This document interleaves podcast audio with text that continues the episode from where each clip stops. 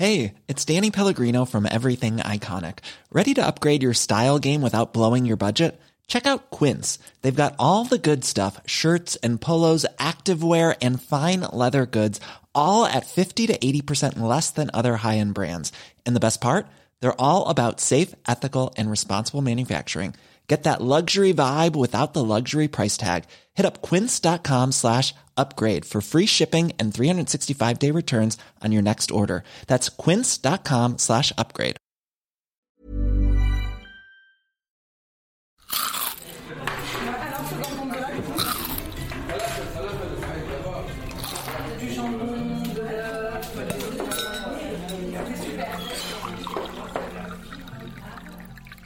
Je suis ravie de vous retrouver pour le quatrième épisode de Manger, le podcast qui parle à votre ventre et à votre cerveau. Je m'appelle Lauriane Melière, je suis journaliste, j'adore manger, mais surtout, j'adore vous en parler. Pour cet épisode, on a choisi d'analyser un lieu très précis, un lieu qu'on connaît tous, parfois depuis tout petit, le restaurant. Alors je dis le restaurant comme s'ils se ressemblaient tous, alors que pas du tout. Du tacos à la pizzeria, en passant par le bistrot de quartier, la cantine chic, la grande brasserie, le conceptuel guindé ou encore l'étoilé, il y en a des tas pour tous les goûts et à tous les prix. Pourtant, même si ces endroits paraissent très différents, ils ont tous un truc en commun. Qu'il s'agisse d'un tacos ou d'un 3 étoiles Michelin, on n'y va pas que pour manger ou découvrir de nouvelles saveurs. Bah non. Parce que les restaurants sont des espaces dans lesquels, consciemment et inconsciemment, on se met en scène. Dans cet épisode, je me suis donc demandé ce que les restaurants que l'on fréquente disent de nous. En quoi les restaurants sont-ils le reflet de notre place au sein de notre société? Pourquoi sommes-nous parfois mal à l'aise dans les endroits chics? Et qui cherche-t-on à impressionner lorsque l'on commande un plat qui sort de l'ordinaire?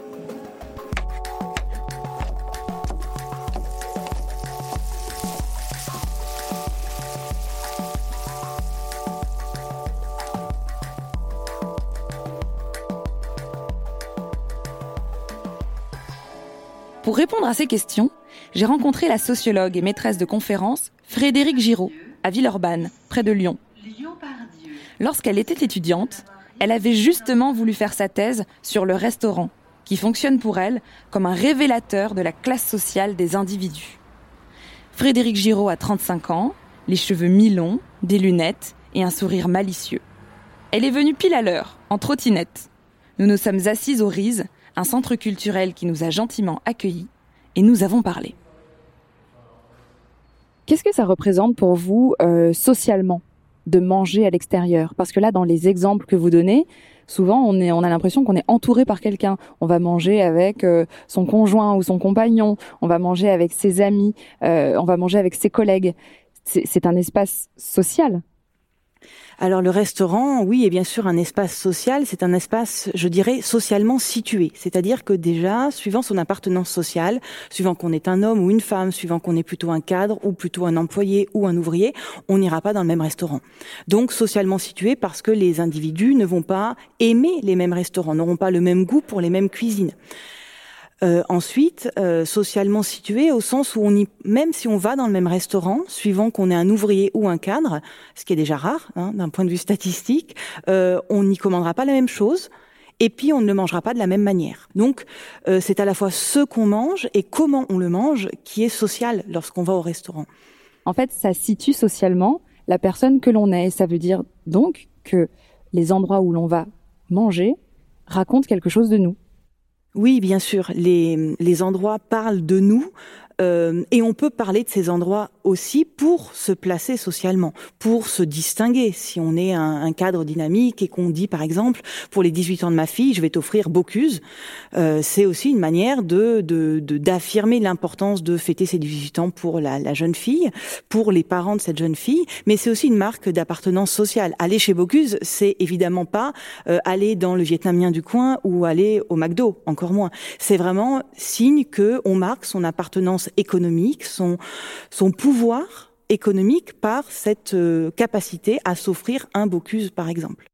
Quand Frédéric Giraud parle du restaurant comme d'un espace socialement situé, Elle nous fait comprendre que notre milieu social influe sur le choix du restaurant dans lequel on va vouloir aller. Et qu'une fois installé, ce que l'on va commander et la façon dont on va le manger va former le portrait en creux de la personne que nous sommes ou que nous souhaitons montrer.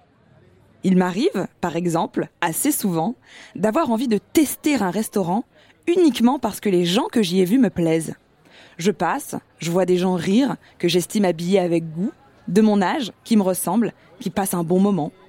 Je n'ai encore rien vu de la carte et pourtant, je veux en être. Ça m'est d'ailleurs arrivé dernièrement avec un restaurant qui venait d'ouvrir dans ma rue. Je rentrais chez moi, j'ai regardé à travers la vitre et je l'ai tout de suite mis sur ma wishlist, sans même regarder le menu. Alors que des restos près de chez moi, bah, il y en a plein. Pour mieux comprendre en quoi le restaurant nous situe socialement, Frédéric Giraud m'a expliqué une théorie développée en 1956 par le sociologue et linguiste nord-américain Erving Goffman. Dans son ouvrage La représentation de soi, Goffman envisage la vie sociale comme une scène de théâtre, avec ses acteurs, nous, son public, les autres, et ses coulisses, les endroits où l'on répète. Une manière de voir les choses qui, selon Frédéric Giraud, résume bien la façon dont on se comporte quand on choisit d'aller dans un restaurant.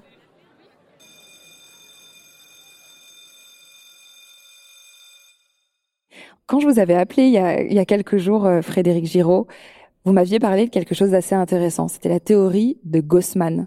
Vous m'aviez dit que, que c'était une théorie qui disait qu'en fait, le restaurant, c'était un petit peu comme trois scènes sur lesquelles on performerait.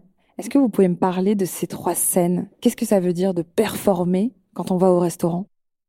Alors oui, je vous avais parlé de Erving Goffman, qui est un sociologue interactionniste qui considère que la vie en société est une scène sociale, que chaque individu sur la scène sociale, que ça soit au restaurant ou à la bibliothèque ou en cours, euh, vit son appartenance sociale et sa relation aux autres comme s'il était au théâtre et qu'il était euh, en permanence euh, en train de vérifier l'image qu'il redonne de lui-même, si on doit dire ça un petit peu rapidement, c'est-à-dire qu'il est euh, en train de contrôler la face, la posture, l'image qu'il qu'il donne aux autres et ce que les autres perçoivent de lui-même.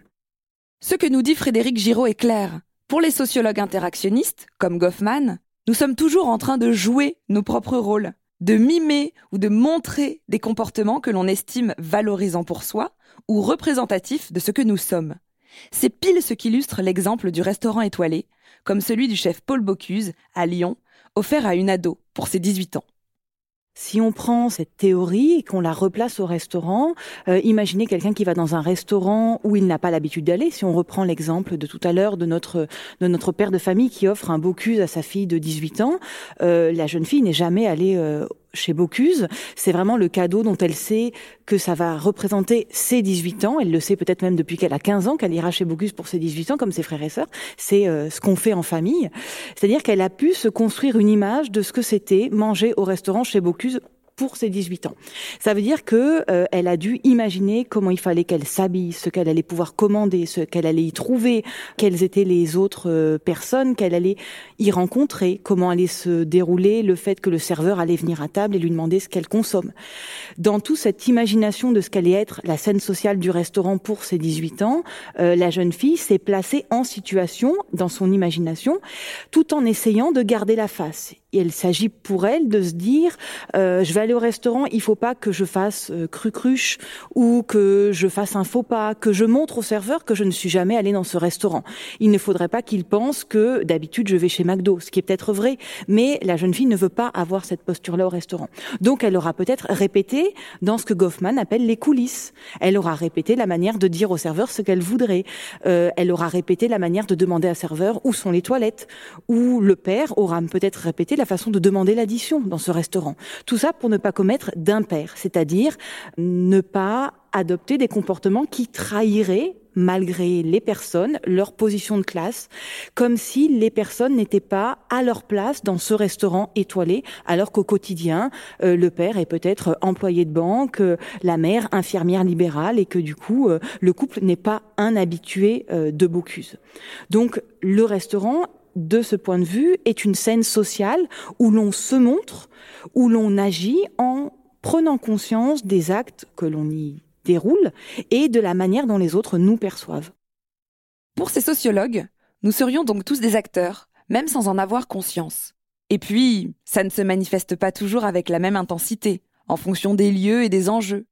Aller chez Bocuse, par exemple, nécessite certainement plus de préparation et de conscientisation de son jeu d'acteur que de descendre casser la croûte au bistrot du coin, dans lequel on a ses habitudes. Mais, qu'on en ait conscience ou pas, ces mises en scène sociales au restaurant restent très codifiées. Car il n'y a pas qu'une scène sur laquelle on se représente, il y en a trois. Si on devait résumer euh, cette théorie avec euh, vraiment ces trois scènes, comment est-ce qu'on les appellerait ces scènes? Il y aurait la, la scène un petit peu de, de l'image qu'on projette de soi-même. Quelles seraient les autres? Alors il y a l'image qu'on projette de soi-même, il y a l'image telle qu'elle est reçue par les autres, et il y aurait l'espace intermédiaire qui est l'espace des interactions proprement dit entre l'individu qui vit la scène et celui qui la reçoit, le serveur, euh, le chef euh, étoilé du restaurant, euh, éventuellement le père de famille. Donc nous sommes tous en interaction les uns avec les autres dans ce cadre théorique. Si on prend par exemple cette première scène, qui serait le rapport qu'on a un peu à soi-même, pourquoi est-ce qu'on le met en scène, alors que finalement, il euh, n'y a que nous alors il y a que vous ou pas forcément? Lorsque vous allez au restaurant, vous êtes évidemment seul avec vous-même lorsque vous allez au restaurant, mais euh, vous allez forcément être en public. Vous êtes plus dans les coulisses de votre vie intime chez vous, vous êtes en extérieur, dans un lieu euh, public, et donc les gens vous regardent. Et euh, même le restaurant dans lequel vous allez rentrer, que ça soit McDo ou KFC par exemple, si on prend des exemples tout à fait quotidiens, euh, ce n'est pas la même chose, et vous ne dites pas la même chose de vous, suivant que vous êtes plutôt végétarien ou plutôt un viandard, ou un, un carnivore non complexé. donc tous nos comportements nous trahissent en quelque sorte malgré nous, mais les individus n'en ont pas forcément conscience. Il y a certains qui certains individus qui travaillent cette euh, mise en scène d'eux-mêmes, cette posture, parce qu'ils ont l'impression de faire des actions euh, pour plaire aux autres ou pour se faire regarder. Mais tout dépend de l'âge de l'individu aussi. Un cadre dynamique qui va au restaurant en famille, il va peut-être essayer de ne pas apparaître comme radin en disant sa fille non mais prends pas ça, c'est peut-être un peu cher. Ou lorsqu'on veut épater une dulcinée au restaurant, on va lui demander de ne pas regarder les prix. Donc on est toujours en situation de faire des des choix, de toujours avoir des pratiques en fonction de ce que les autres vont dire de nous ou penser de nous, en fonction de leur représentation et de la manière de comprendre ces éléments. Avec ce que me dit Frédéric Giraud, je réalise qu'au restaurant, la première scène est celle sur laquelle on joue le rôle qui nous concerne nous-mêmes. On est alors à la fois l'acteur et son propre spectateur, puisqu'il s'agit de l'image de soi que l'on souhaite renvoyer aux autres et à soi-même. C'est exactement ce qu'elle me montre ensuite, avec un exemple qui illustre à quel point le choix de nos restaurants incarne les projections que l'on se fait de nous-mêmes. Dans la mesure où le, fait de manger au restaurant vous impose de sortir en extérieur et donc de vous donner à voir comme mangeur, euh, j'ai plutôt l'impression que on s'y positionne comme on voudrait être ou comme on veut que les autres nous perçoivent. Donc, euh, si vous êtes plutôt euh, mangeur de resto vietnamien et du énième boboon ou feu que vous voulez y trouver, euh, vous vous positionnez en tant que mangeur de mets exotiques, étrangers, asiatiques. Et si vous allez dans un restaurant vietnamien, vous n'allez pas dans un restaurant japonais, ni dans un restaurant chinois, encore moins dans un Tex-Mex. Vous allez dans un restaurant vietnamien où vous allez pouvoir trouver des mets peut-être plus populaires que dans un restaurant japonais. Donc, vous vous positionnez socialement parce que vous donnez à voir vos goûts, vos appétences, vos, euh, vos envies d'exotisme ou pas. Et même si profondément au fond de vous, vous avez l'impression que vous aimez le boboon, vous aimez peut-être aussi d'abord vous présenter comme un mangeur de boboon. Je comprends donc ici que le restaurant dans lequel on choisit d'aller fait partie des choses qui nous situent socialement. Mais pas que. Ce que l'on y commande aussi. Et je réalise maintenant, avec une certaine dose de gêne, j'avoue, que si je n'ai jamais été fan de boboon, ce n'est pas qu'une question de goût. C'est aussi parce que je trouve ça un peu trop mainstream, pas assez aventureux, pas assez clivant en fait. Des nouilles de riz, un nem et de la sauce sucrée, bof, ça me fait pas voyager très loin. Non, quand je vais manger vietnamien, j'ai plutôt tendance à commander les plats de tripes, les viscères fermentés, la queue de bœuf, et même une fois, la soupe au sang. Ah si, si, je vous jure. Grâce à Frédéric Giraud, je sais donc désormais que ces plats, étranges pour certains palais occidentaux, sont un moyen de me prouver à moi-même, sur cette fameuse première scène de Goffman, que je suis une risque-tout de la food et que je n'ai peur, littéralement, de rien. C'est-à-dire qu'une fois que vous êtes dans un restaurant vietnamien, vous avez toutes sortes de, plats qui vous sont proposés. Soit vous n'êtes pas un consommateur habituel des restaurants vietnamiens et du coup vous allez y trouver et y choisir ce que vous pensez être un plat vietnamien. Donc vous allez choisir des nems parce que ben vous connaissez les nems parce qu'on en vend euh, chez Franprix, on en vend chez Casino. Donc c'est un produit grand public de consommation naturelle, mais vous ne savez peut-être pas manger les nems comme un vietnamien ou comme on y mange les nems dans ce restaurant. Donc les types de plats que vous allez choisir disent aussi votre connaissance du lieu ou votre connaissance des codes culturels exotiques de ce type d'alimentation. Euh, dans un restaurant vietnamien, typiquement, euh, si vous prenez une soupe au pied de cochon, vous faites un choix qui va vous confronter à de l'exotisme culinaire beaucoup plus qu'un bouboune qui reste un plat de pâtes sautées au bœuf ou au poulet ou aux crevettes avec quelques cacahuètes. C'est un plat qui est beaucoup plus dérangeant compte tenu de nos, euh, nos appartenances culturelles euh, occidentales, euh, qui va vous vous bouleverser euh, culinairement si vous n'avez pas l'habitude de manger ce plat. Donc faire des choix au sein d'une carte lorsque vous êtes dans un restaurant donné, c'est encore une fois un approfondissement de du choix social et de, de votre positionnement social. Soit vous êtes un partisan de l'exotisme et vous allez jusqu'au bout, soit vous êtes plutôt un partisan du paraître social, on va dire ça un peu rapidement, et du coup vous allez dans un restaurant restaurant vietnamien, mais vous ne voulez pas prendre de risques et du coup vous êtes plutôt euh, pâté impériaux, euh, boboon et perles de coco.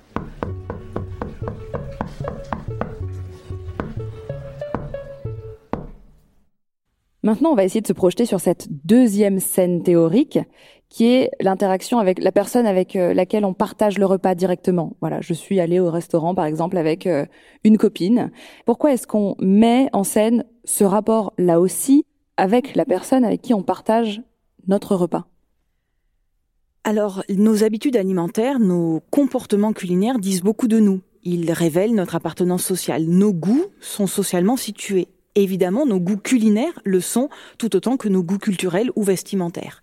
Donc lorsque vous êtes au restaurant avec une copine, suivant que vous la connaissez plus ou moins euh, dans le temps, euh, vous allez révéler un peu de votre appartenance sociale à cette personne.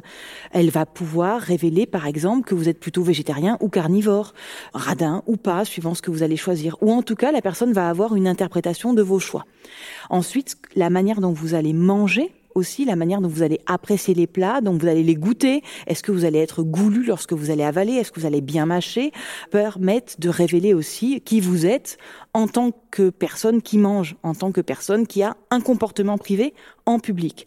Puisque aller au restaurant, c'est quand même avoir un comportement de mastication en public face à quelqu'un qui vous regarde. Alors quand, lorsque c'est votre ami, c'est peut-être plus simple à assumer, mais vous avez toujours d'autres égaux qui vous regardent et qui peuvent euh, faire des réflexions ou vous, en tant que mangeur, vous pouvez avoir l'impression que les autres vous regardent ou font des réflexions à ce sujet. Cette histoire de comportements alimentaires et culinaires qui s'adaptent en fonction des personnes que l'on a en face de soi, moi, ça me rappelle quelque chose. Il y a quelques semaines, j'avais rendez-vous avec une militante écologiste dans un restaurant libanais. On se voyait pour développer un projet commun. Elle est végane. Moi, je suis carnivore, en transition, sensible à la cause environnementale et très à l'aise avec mes convictions. Pourtant, quand le serveur est arrivé et qu'elle a demandé une assiette végane, j'ai paniqué. Bah ouais, parce que moi, à la base, bah, je voulais les brochettes de poulet. Du coup, pour ne pas donner l'impression que mes engagements écologiques n'avaient pas de valeur, ou n'étaient pas aussi authentiques que les siens, j'ai changé d'avis en un quart de seconde et j'ai demandé avec un grand sourire, une assiette de taboulé, des falafels et un houmous. Avec ce que dit Frédéric Giraud, je peux désormais décrypter ce revirement de situation. Je ne voulais pas laisser l'opportunité à mon rendez-vous d'interpréter négativement mon choix. Alors j'ai pas pris de risque et j'ai joué une petite comédie. Est-ce que euh, c'est possible que la personne en face de nous, au restaurant, se rende compte qu'on est en train d'adapter notre comportement? Et que du coup peut-être ça manque d'authenticité ou, ou qu'on ait l'impression d'être vraiment euh, bah, beaucoup un acteur, d'être d'être démasqué dans ce pas mimétisme mais dans cette euh, adaptation de notre comportement, de notre manière de nous tenir. Est-ce que est-ce que ça arrive? Alors, tous nos comportements en société sont acquis. Il n'y a rien de naturel. Les manières de manger euh, sont du même acabit, c'est-à-dire que ce n'est pas inné de tenir une cuillère, une fourchette. Du coup, ce n'est pas inné non plus de manger au restaurant, dans tel ou tel type de restaurant ou tel ou tel plat. Effectivement, lorsque vous allez vous retrouver face à quelqu'un euh, et que vous ne savez pas comment manger euh, le carpaccio de Saint-Jacques ou ce genre de choses, que vous vous trompez de couvert, la personne en face de vous peut s'en rendre compte. Mais si c'est une personne qui tient à vous euh, socialement, elle va pas vous faire euh, remarquer cet impair. Par contre, le serveur qui vous regarde de loin peut vous faire comprendre que oui, vous vous êtes trompé ou que vous avez fait le mauvais choix de vin pour accompagner euh, votre blanquette de poulet, par exemple, ou je ne sais quoi. C'est justement pour éviter au maximum cette violence symbolique qu'on essaye d'aller dans des endroits qui, ont, qui nous correspondent, ou en tout cas on a l'impression d'être accepté, on a l'impression d'être légitime. Oui, il est beaucoup plus confortable et naturel pour euh, chacun des individus d'aller dans des restaurants où on a ses habitudes, où en tout cas on a l'impression de retrouver des mêmes sociaux que soi, des individus qui nous ressemblent et vis-à-vis desquels on a peu de chances du coup de commettre des impairs, des bourdes, des bourdes de classe, c'est-à-dire vraiment euh, bah, se tromper de couvert, euh, n'avoir pas compris qu'il fallait prendre du vin dans ce restaurant et qu'on ne pouvait pas se contenter de prendre juste le plat du jour et puis c'est tout, ou on va vous faire comprendre que quand même pas un café, ou euh, vous allez quand même pas prendre le café gourmand à 23 heures, il faudrait partir. Donc aller dans des restaurants que l'on connaît, avec des gens que l'on connaît, c'est aussi se mettre à l'abri de ces tracas du quotidien, mais des tracas qui sont euh, socialement situés. Ce qu'il faut comprendre, c'est que si la première scène ne concernait que nous, la deuxième inclut les personnes que l'on a en face de nous, celles qui partagent notre table et donc notre repas, celles qui peuvent nous juger aussi. C'est pour ça qu'on met un soin tout particulier, en fonction des occasions, à choisir le restaurant, puis sa tenue, puisqu'on y mangera, à quelle heure, avec qui et en buvant quoi? Tout un tas d'éléments qui permettent aux autres de définir, parfois même sans en avoir conscience eux-mêmes, la personne que vous êtes. Mais à part vous et la personne qui partage votre table, d'autres personnes sont susceptibles de vous observer, elles aussi. Le serveur, le barman, les autres clients. Et comme me l'explique Frédéric Giraud, ces derniers sont loin d'être des figurants, au contraire, car ce sont eux qui plantent même le décor d'une troisième scène.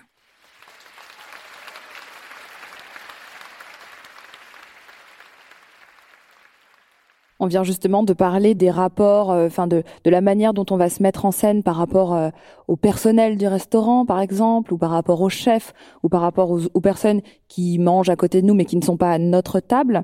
Comment est-ce que ça se passe? Comment est-ce qu'on fait justement pour euh, se mettre en scène pour des gens qui ne sont pas venus avec nous, qu'on ne connaît pas, où on ne va pas vraiment connaître leur opinion sur nous-mêmes? Comment ça se passe?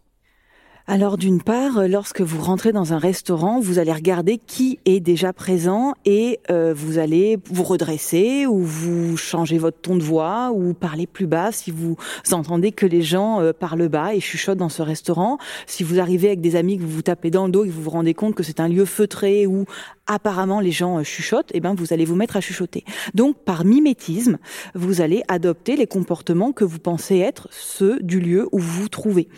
Donc c'est une sorte de socialisation par imitation, où vous apprenez les normes du lieu en vigueur en regardant ce qui se passe.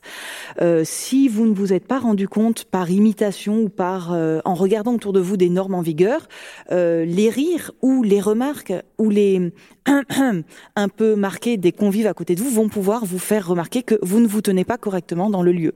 Donc des gens qui vont soit faire une petite remarque acerbe à trois table de là, mais que vous allez quand même entendre, et c'est d'ailleurs fait pour ça, pour vous faire remarquer qu'ici on chuchote, ou ici on se tient tranquille, ou ici on se tient droit, ou euh, on met pas euh, son caban sur la chaise, on laisse pas traîner son sac à main, ou ce genre de choses. Des petites remarques que l'on fait tous, euh, qui sont censées remettre les gens dans le droit chemin, faire intérioriser par cette fois-ci injonction les normes en vigueur dans le lieu en question. Ces remarques ou ces regards qui remettent les gens à leur place, on les a tous connus. Ces moments ultra gênants où les clients vous dévisagent, où l'on vous regarde des pieds à la tête avant de vous installer, où l'on se sent en décalage avec le lieu, avec les gens. C'est cette gêne qui nous pousse à fréquenter des restaurants dont on maîtrise les codes et où les gens qui y sont nous ressemblent. Je me souviens par exemple d'une fois, lorsque j'étais jeune journaliste, de ma première Fashion Week de New York. J'avais 21 ans. J'étais envoyée par le magazine pour lequel je travaillais. Je vivais ma meilleure vie. J'avais totalement conscience d'être privilégiée. J'arrivais pas à croire que j'étais payée pour aller à New York. Sauf que dès le premier dîner, je suis vite redescendue. J'avais gardé sur moi les vêtements du voyage, sans trop me poser de questions. Un legging, un gros pull. Sauf que c'était New York, et que c'était la Fashion Week. Le restaurant était bondé, tout le monde était en robe, talons, costume. Et moi, on m'a regardé comme si j'étais pestiférée. Pire, personne ne m'a vraiment adressé la parole de toute la soirée. Et ce n'était pas qu'une question de tenue. Je sentais très nettement que les autres personnes de ce restaurant chic voulaient me faire comprendre que je ne faisais pas partie de leur bande. J'avais le bon métier, mais pas les codes pour y entrer. C'est également le parallèle que fait Frédéric Giraud avec les gagnants du loto. Qu'est-ce qui se passe pour ceux qui changeraient très brutalement de classe, par exemple? Mettons que demain, je gagne au loto. Je gagne 60 euh, millions d'euros. Je pense que je n'irai plus forcément manger dans les mêmes restaurants que ceux dans lesquels je vais aujourd'hui. Ou en tout cas, j'irai peut-être plus souvent dans des restaurants qui coûtent plus cher. Qu'est-ce que ça change? Qu'est-ce que ça dit? Comment est-ce que les gens se comportent? Alors, lorsqu'un individu connaît une forte mobilité sociale, c'est-à-dire qu'il change de classe sociale, mais pas proche à proche, c'est-à-dire qu'il ne devient pas euh, ouvrier lorsqu'il était employé ou ce genre de choses, euh, il connaît un, un, bon social, il va vouloir adopter les comportements de la classe sociale à laquelle il appartient nouvellement, mais dont il ne connaît pas les codes. Donc, il va vouloir adopter les comportements culinaires, par exemple, de cette classe sociale, comportements culinaires qu'il imagine, dont il se représente les situations, mais qu'il ne maîtrise pas intérieurement, qu'il n'a pas intérieurement par socialisation. Donc il va être conduit à imiter des comportements qu'il pense être de de sa nouvelle classe sociale. Typiquement, un gagnant loto se dit euh, je suis riche, il faut que j'aille dans un restaurant qui fait riche, et donc je vais dans un restaurant étoilé, mais je ne sais pas m'y comporter, je prends en photo mon plat, ou j'interpelle le serveur comme on ne le fait pas, euh, à haute voix, en levant la main ou en criant, et vous là-bas, alors que ce n'est pas ce qu'on fait dans un restaurant étoilé, ou voilà, donc c'est-à-dire qu'on va avoir des types de pratiques ou de comportements qui révèlent que vous n'êtes pas à votre place, que vous n'êtes pas né dans ce milieu social, mais que vous apprenez par imitation hasardeuse les comportements de la classe sociale à laquelle vous appartenez nouvellement, mais pas d'origine. Les classes sociales, c'est justement ce qui passionne Frédéric Giraud. En 2011, elle co-signait un article au titre intrigant. Manger dans un restaurant chic quand on est trafiquant de drogue. Elle y décryptait une scène de la série américaine The Wire. Ça se passe à Baltimore, sur la côte est des États-Unis l'un des personnages principaux, un dealer, décide d'emmener sa copine au restaurant. On l'a regardé ensemble. Dans cet épisode de The Wire, la série Surécoute, si on s'attache au titre français, on a euh, D'Angelo, donc euh, surnommé Di, qui est dans ce fameux restaurant qui a l'air plutôt chic et dans lequel il se sent très mal à l'aise. Comment est-ce que vous analyseriez cette scène, Frédéric Giraud? Alors il y a plusieurs choses. D'une part, euh, Dean n'a pas réservé de table dans ce restaurant et lorsqu'il s'y présente, le serveur lui propose une table près de l'entrée des toilettes. Euh, et lorsque Di demande une autre table au serveur, il lui répond que toutes les autres tables sont réservées, alors qu'il a l'impression qu'au contraire il y a de la place. Euh, la première manière qu'il a d'interpréter ce refus, c'est un refus au nom de ce qu'il serait socialement, un refus au nom de la manière dont il gagnerait son argent, qui selon lui transpire euh, malgré euh, l'apparence euh, aisée qu'il qui est celle de la manière dont il est habillé. Autre élément qui dit son mal-être social dans ce restaurant, c'est le fait que euh, Di a l'impression d'être regardé par les autres, euh, les autres clients du restaurant. Il y a autour de lui des clients qui sont à l'aise, qui rigolent, qui, qui ont des verres de vin à la main, qui ne font pas attention à eux qui en tout cas n'ont pas l'impression de euh, faire attention à leur comportement. Alors que Di est dans la situation où, ne se sentant pas à l'aise, ne se sentant pas du même milieu social que les autres, est en train d'essayer de contrôler tous ces comportements. Donc c'est en quelque sorte un comportement schématique, un comportement robotisé, parce qu'il essaye de singer les comportements d'une classe sociale qui n'est pas la sienne. Et on a une scène à un moment donné qui, qui est symptomatique de cela. C'est la scène des desserts, c'est-à-dire que le serveur arrive avec un chariot de dessert lui présentant une tarte au chocolat, un fondant, plein de choses, des cheesecakes. Et euh, sachant que sa petite amie aime beaucoup les gâteaux au chocolat, dit se précipite, prend la, la part de gâteau et la donne à sa petite amie devant le, le regard un peu horrifié du serveur qui lui fait comprendre que non, là ce sont juste des euh, parts factices de gâteaux pour montrer au client ce qu'il pourrait commander. Et dit prend ce refus du serveur et cette mise en garde comme un véritable euh, une mise en garde sociale, lui révélant et révélant aux yeux de ceux qui peuvent entendre et voir la scène qu'il ne sait pas se comporter dans ce restaurant, qu'il n'est décidément pas fait pour être de ce lieu et du coup il, décide de partir sans avoir pris de, de, de dessert. Donc le point d'orgue en fait de cette scène où on voit tout le malaise du personnage dit bien que bien qu'il possède du capital économique qui lui permet largement de manger dans ce restaurant, il considère que sa position sociale n'en est pas, qu'il n'est pas de ce milieu et que tout le trahit malgré lui. Ce qu'expose ici Frédéric Giraud, c'est l'idée que c'est moins notre argent que notre condition sociale qui va déterminer notre aisance ou non dans un restaurant. Dans la série, D'Angelo a tout à fait les moyens de dîner dans un restaurant chic. Mais il a pourtant la sensation, réelle ou supposée, que ceux qui l'observent, du serveur aux autres clients, devinent dans ses maladresses ses origines modestes. C'est ici qu'on devine très nettement le fonctionnement de cette troisième scène de Goffman, celle qui nous pousse à prêter attention au regard des autres lorsqu'on mange à l'extérieur. Et c'est d'ailleurs cette même troisième scène qui nous donne envie de poster les endroits qu'on fréquente et les plats qu'on y mange sur les réseaux sociaux. Dernièrement, enfin on va dire ça fait euh, ça fait ça fait quelques années maintenant, il y a les réseaux sociaux les réseaux sociaux sur lesquels, pour le coup, on se met en scène sous toutes nos coutures. Et le restaurant, en tout cas les espaces de restauration, n'y échappe pas du tout. On prend de plus en plus en photo la nourriture que l'on mange. Euh, on prend de plus en plus en photo les amis qui nous accompagnent dans des, dans des espaces de restauration. Est-ce qu'on pourrait considérer ça comme une, une sorte de quatrième euh, nouvelle scène de représentation? Ou est-ce qu'on peut considérer qu'il s'agit plutôt de la troisième, c'est-à-dire notre rapport aux, autres, ou est-ce que c'est un mélange de tout ça?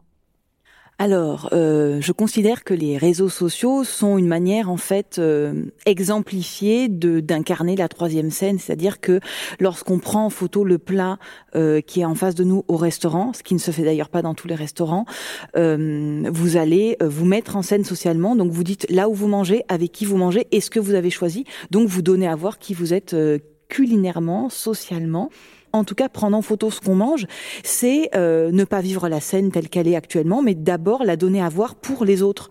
Donc on est au restaurant, mais finalement on n'en profite pas. On est d'abord là pour se positionner socialement. Par exemple, si on a une personne, euh, moi j'ai une obsession pour les huîtres. Mais alors une obsession, c'est presque malsain à ce stade. Je, je le confesse, j'adore ça. Euh, j'ai même inventé un hashtag qui s'appelle Aujourd'hui-huître pour montrer que j'en mange presque tous les jours. Est-ce que ça fait de moi quelqu'un qui se met en scène pour montrer que j'aime quelque chose d'un peu bizarre, euh, que j'en mange souvent? Parce que l'huître, si on réfléchit bien, c'est quand même quelque chose qui est un peu réservé aux fêtes. C'est un produit qu'on peut considérer de luxe, même si on en trouve des, très abordables maintenant. Qu'est-ce que ça dit de moi, cette histoire d'huître que je poste en photo tout le temps? J'ai peur de la réponse.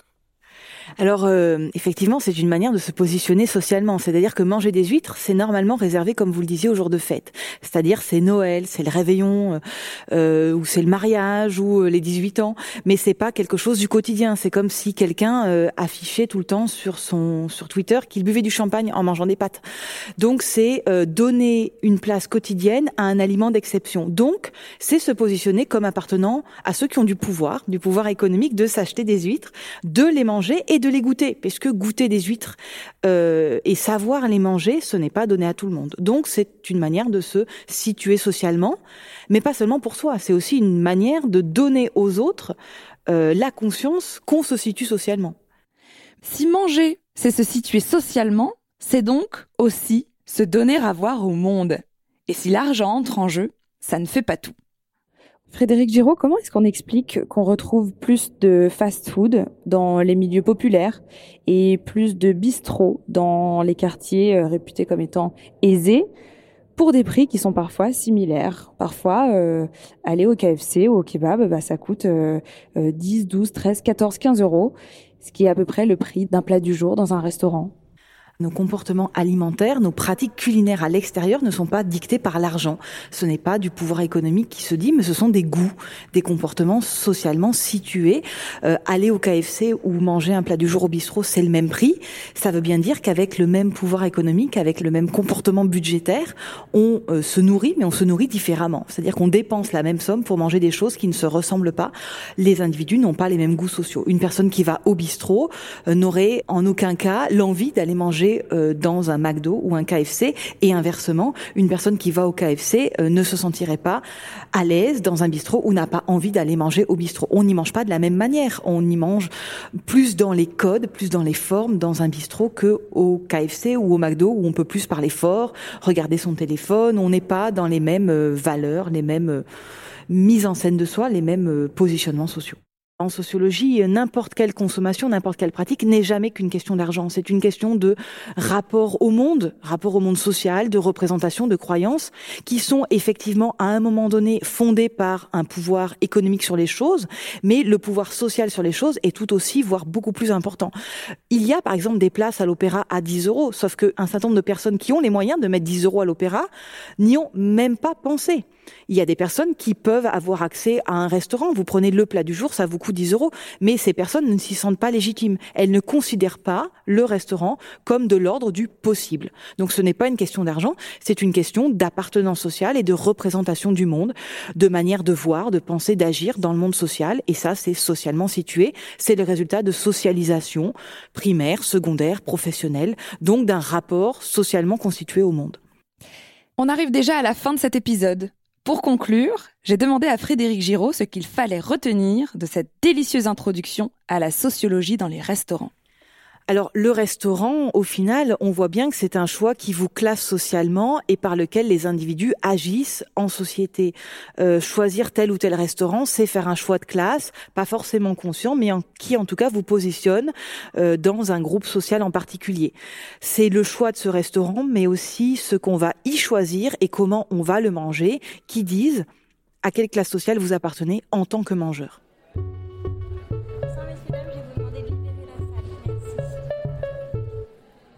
Ce que je retiens, c'est que le restaurant révèle ce que l'on est et ce que l'on veut être. Par exemple, moi, j'ai tendance à privilégier les lieux et les plats atypiques. Ça, c'est ma première scène. C'est moi qui me regarde et qui me conforte dans l'idée que je suis différente. Une fois installée, selon que je suis avec une copine ou à un déjeuner pro, je ne vais pas choisir les mêmes plats et je ne vais pas les manger de la même manière. En face d'une amie, j'attrape les pilons de poulet avec les mains. Si c'est un rendez-vous pro, je suis plus mesurée, j'évite les trucs qui font postillonner. Ça, c'est ma deuxième scène, qui symbolise les interactions de la table. Et puis quand je commande, je montre que je connais les ingrédients, que je sais déjà où sont les toilettes, et donc que j'ai l'habitude d'être là. C'est ma troisième scène, celle sur laquelle j'assois ma légitimité en montrant à tous les autres que je suis à ma place.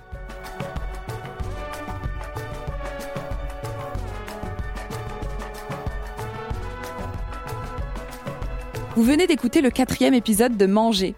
Merci beaucoup aux RIS de Villeurbanne de nous avoir accueillis. Depuis le 7 novembre et jusqu'au 26 septembre 2020, leur programmation est dédiée à l'alimentation avec une exposition intitulée Résultats des courses. Si vous êtes dans le coin, on vous encourage à y aller. Maintenant, j'ai hâte de savoir comment vous analysez vos choix de resto et de plats. Vous pouvez nous raconter tout ça sur Facebook, Twitter et Instagram, at manger-du-bas podcast. Et n'hésitez pas à m'écrire aussi, à Lauriane, avec deux N, M-E. Vous pouvez écouter Manger sur iTunes, SoundCloud, YouTube, Google Podcast et toutes vos applications de podcast préférées. On compte sur vous pour nous laisser vos commentaires, vos remarques et plein, plein, plein d'étoiles. Manger est un podcast de Louis Média, réalisé par Léa Chevrier, mixé par Tristan Mazir. La musique est de Jean Thévenin. À la production de cet épisode, Maureen Wilson avec Mélissa Bounois. Wendy Lenéon a aidé au montage et les magnifiques illustrations sont de Marigu. Je vous salue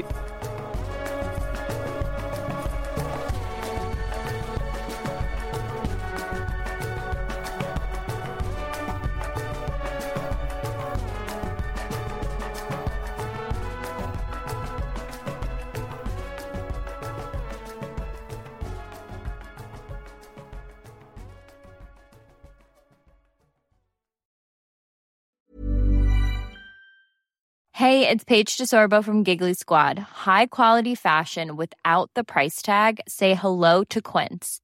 I'm snagging high-end essentials like cozy cashmere sweaters, sleek leather jackets, fine jewelry, and so much more. With Quince being 50 to 80% less than similar brands.